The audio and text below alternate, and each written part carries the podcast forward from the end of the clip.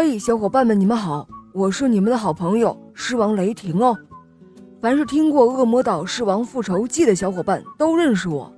今天我们小肉包节目组给大家带来的故事叫做《托比有棵树》，我们一起来收听吧。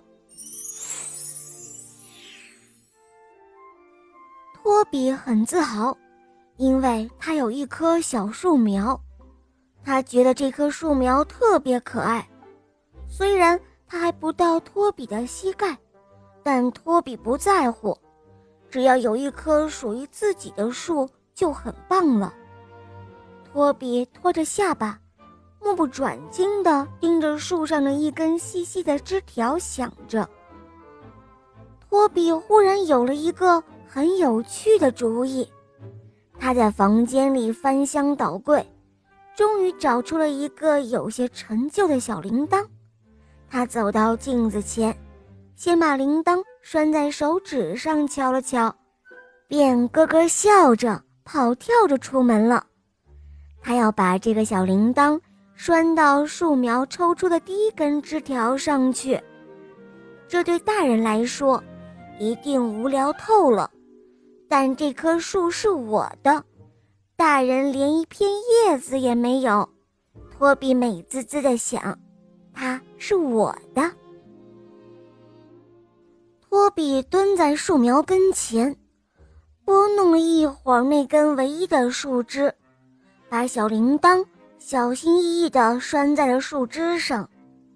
田鼠在一旁好奇地探头探脑，托比睁大了眼睛，悄声地说：“哦。”嘘，你们可要乖哦，不准乱吵哦！我在干一件很重要的事情。他学着大人说话的样子，这使他心里涌出了一点点优越感。托比退后了一步，低下头，认真的看了一番，这才心满意足的跑回去。时间可不愿意让人牵着鼻子走，他说走就走了。小托比不想长大，但时间可不管这一套，甚至都不瞧托比一眼。小托比转眼间就进入了高年级，他变得比以前更加忙碌了，忙得温习功课，忙着做没有尽头的作业。忙着去上各种大人觉得对他有好处的兴趣班，虽然不能够整天守在小树旁，但托比总不忘忙里偷闲的去看看它。树长高了好多好多，都快超过托比了，也长出了好多新枝嫩叶，但那根挂着铃铛的枝条，一直都是最光彩的。春天就这样悄悄地来了，来接冬姑娘的班了。屋外下起了雨，沙沙沙，也是悄悄的，跟春姑娘学的吧？哈哈，托比放下书包，穿上那件草绿色的雨衣，还有那双深绿色的雨靴，这可是他在下雨天时最满意的打扮了。托比一路小跑，雨靴溅起了一连串的小水花，弄得路旁的小草啪嗒啪嗒笑个不停。一棵细细的树立在田野中央，托比跑到树前，仰起头，树已经超过了托比。托比心里想着，其实。自己已经好久都没有给小树浇水了，但是它却依然长得这样好，真棒！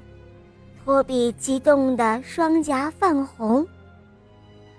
小田鼠打着伞，又从洞里好奇的探出脑袋。